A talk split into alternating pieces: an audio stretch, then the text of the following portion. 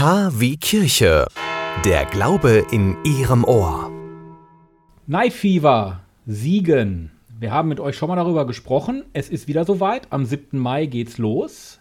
Erstmal für alle die, die Night Fever nicht kennen, was ist denn da los?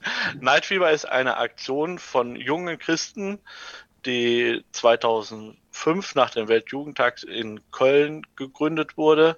Da haben zwei junge Studenten damals, der Andreas Süß und die Katharina Fassler, äh, gesagt, das kann hier nicht zu Ende sein, das muss einfach weitergehen. Und daher haben sie gesagt, die junge Kirche muss weiter im Mittelpunkt stehen und haben die Aktion Fever gegründet. Der Abend ist gestaltet mit einer heiligen Messe, die bei uns um 18.30 Uhr beginnt. Anschließend äh, geht es dann schnurlos über in Geba Gebet, Gesang und Gespräch und äh, schließt mit, dem, mit der Komplett. Das Ganze ist musikalisch live gestaltet.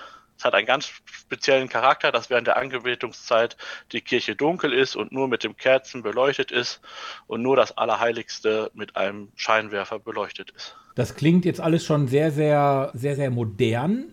Ist die Zielgruppe wirklich in erster Linie junge Leute oder können auch 50, 60, 70-Jährige kommen, die ja normalerweise so die Hauptklientel in den Kirchen heutzutage sind? Die können auf jeden Fall auch sehr gerne kommen. Die sind äh, genauso willkommen wie die jungen Leute. Besonders ist halt, dass der ganze Abend von jungen Leuten gestaltet wird. Dass wir unsere Ideen einbringen, äh, unsere Liedwünsche spielen, äh, selbst die Fürbitten schreiben und ähm, das Ganze von unserer Seite und mit unserer Begeisterung, die wir gerne weitergeben möchten, äh, gestalten. Hm. Was unterscheidet, was würdet ihr sagen, was unterscheidet denn die Gestaltung eines Gottesdienstes durch junge Leute von der Gestaltung durch 70, 80-Jährige.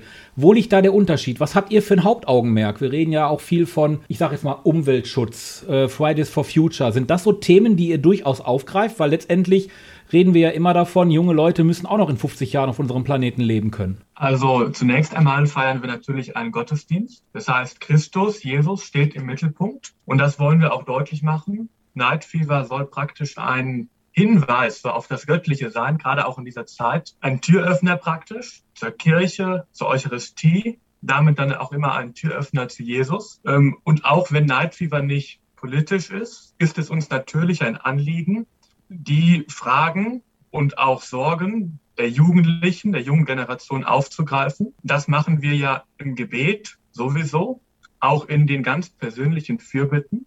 Und das machen wir dann aber auch immer außerhalb von Corona in den Gesprächen nach der Messe, ähm, in den Begegnungen am Rande. Und dann sind die Themen der jungen Generation wichtig, allerdings nicht zu politisch, um ja auch alle anzusprechen. Hm. Dann gehen wir mal direkt ein auf die Veranstaltung, den Gottesdienst am 7. Mai. Ähm, momentan redet alle Welt über Impfen und auch darüber, dass die jungen Leute geimpft werden sollen. Äh, wäre das ein Thema, was ihr aufgreift oder möchtet ihr vielleicht noch mal verraten, was für ein Hauptthema es gibt am 7. Mai? Also unser Thema ist am 7. Mai die tagesaktuellen Lesungen und Evangelium und das, was wir daraus in der heutigen Zeit äh, lernen können. Wir haben nicht äh, ein bestimmtes Thema zum, zum Impfen oder so, sondern wir nehmen das, was Jesus Christus uns gesagt hat, mit in diese Zeit von heute. Mhm. Aber jetzt könnte man ja trotzdem, auch wenn es natürlich immer bei einem Gottesdienst um die aktuelle Tages, äh, um das aktuelle Tagesevangelium geht, ja durchaus auch versuchen, den aktuellen Prozess, den Deutschland gerade durchlebt, zu machen. Ich meine, ihr müsstet euch ja auch umorientieren, was die Gestaltung des Gottesdienstes angeht. Vermutlich wieder online, nur mit wenigen Personen in der Kirche. Ähm, da ist es dann wahrscheinlich noch umso schwerer, junge Leute in die Kirche zu kriegen, oder nicht?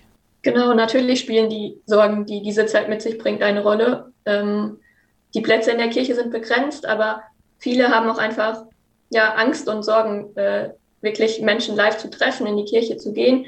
Und deshalb haben wir uns halt entschieden, nochmal äh, einen Livestream anzubieten. Die Vision von Nightiva ist es ja eigentlich auch gerade Kirchenferne zu erreichen, indem wir äh, auf die Straße gehen und Passanten einladen. Und genau das ist ja nicht möglich. Ja, so sind es schon eher die, die ohnehin mit Kirche zu tun haben, die sich für die Plätze angemeldet haben.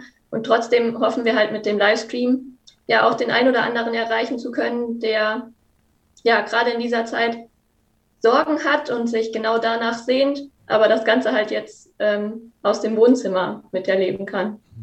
Können die Leute, die denn dann jetzt im äh, Gottesdienst zu Hause im Wohnzimmer sich anschauen, auf YouTube oder die anderen Angebote, die ihr habt, können die sich beteiligen?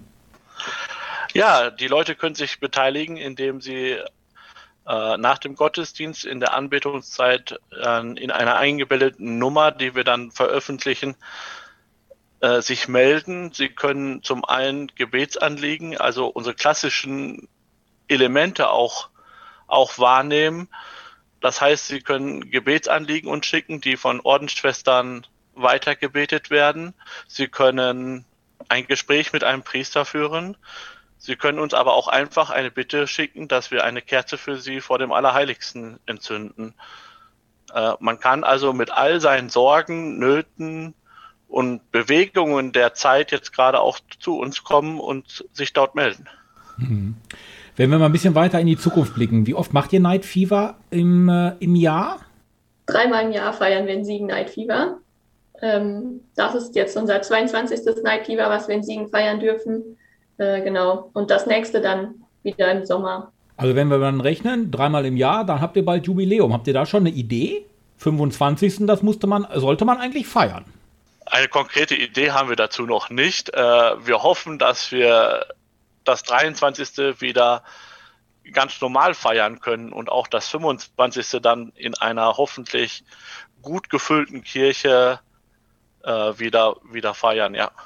Jetzt beginnt ja auch der dritte ökumenische Kirchentag. Ähm, habt ihr da irgendwie einen Bezug zum ökumenischen Kirchentag? Wie sieht das aus mit der Klientel, die ihr habt? Ist das nur katholisch oder sind da auch ein paar ökumenische Gäste dabei, also evangelisch? Ähm, wie seid ihr aufgestellt? Also dem Eindruck nach haben wir zunächst einmal Christen aller Konfessionen, das heißt sowohl Protestanten als auch Katholiken, wenngleich natürlich die ähm, Anzahl der Katholiken überwiegt weil es ja auch letztlich dann doch in einem katholischen Rahmen ist. Aber das Ziel von Night Fever ist ja immer, ähm, nicht nur diejenigen anzusprechen, die sowieso schon in der Kirche sind, sondern eben auch all diejenigen, die es neu einzuladen und neu zu gewinnen gilt. Wenn wir außerhalb von Corona Leute einladen, auf der Straße kommt das ja ganz besonders zum Vorschein, aber auch aktuell, weil ja jeder die Möglichkeit hat, nicht nur zum Gottesdienst hinzugehen, sondern sich auch ganz ohne jegliche Hürde nachher den Gottesdienst ähm, zu Hause am PC ähm, anschauen kann. Und dort geht es ja dann darum, Themen anzusprechen, die einen persönlich bewegen, wo man sich mitgenommen, mitgerissen fühlt, unabhängig davon, ob ich katholisch, evangelisch bin oder sonst irgendetwas, aber einen Raum zu schaffen, in dem etwas angesprochen wird, was vielleicht auch sonst in der öffentlichen Wahrnehmung gerade eine nicht so wichtige Rolle spielt. Also Sie haben vorhin angesprochen, Fridays for Future, Impfen, Corona und so weiter. Das sind alles wichtige Themen, keine Frage. Die werden ja auch ganz breit gefächert diskutiert. Aber jetzt einen Raum zu schaffen, wo es um das Persönliche geht, wo es um Beziehungen geht, vor allem um die Beziehung zwischen mir und Gott.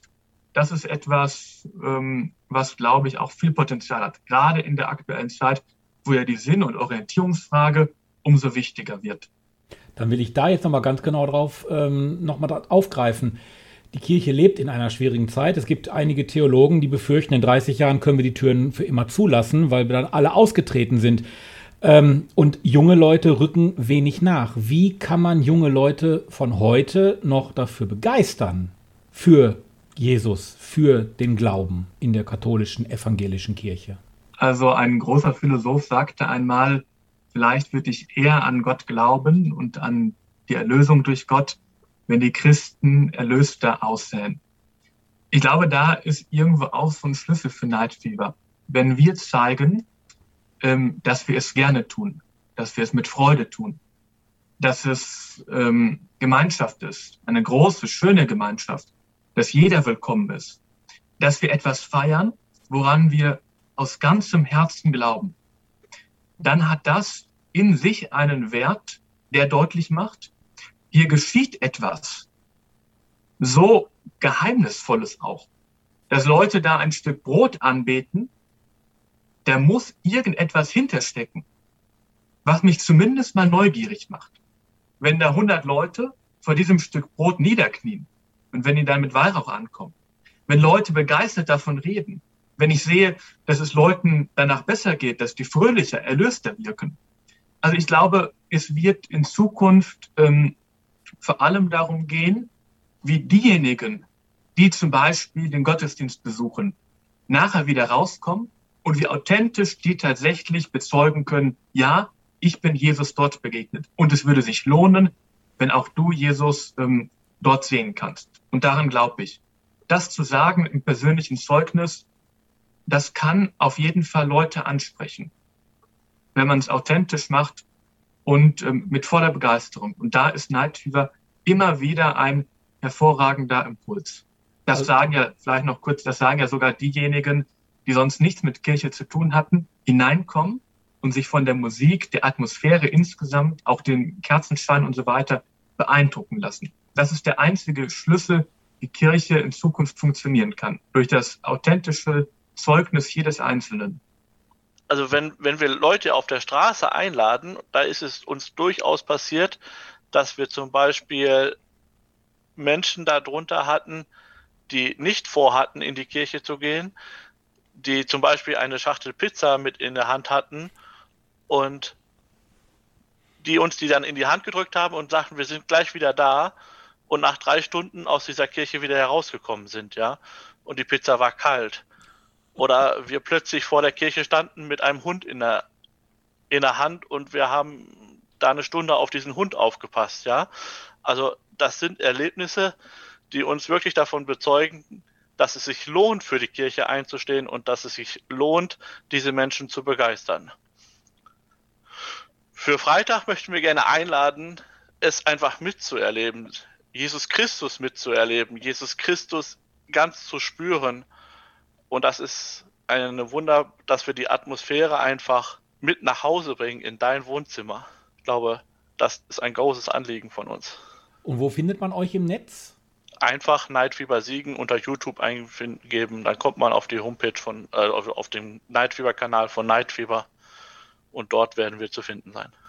Super. Ich schalte ein am 7. Mai. Nightfever aus Siegen. Danke euch fürs Gespräch. Vielen Dank, Oliver.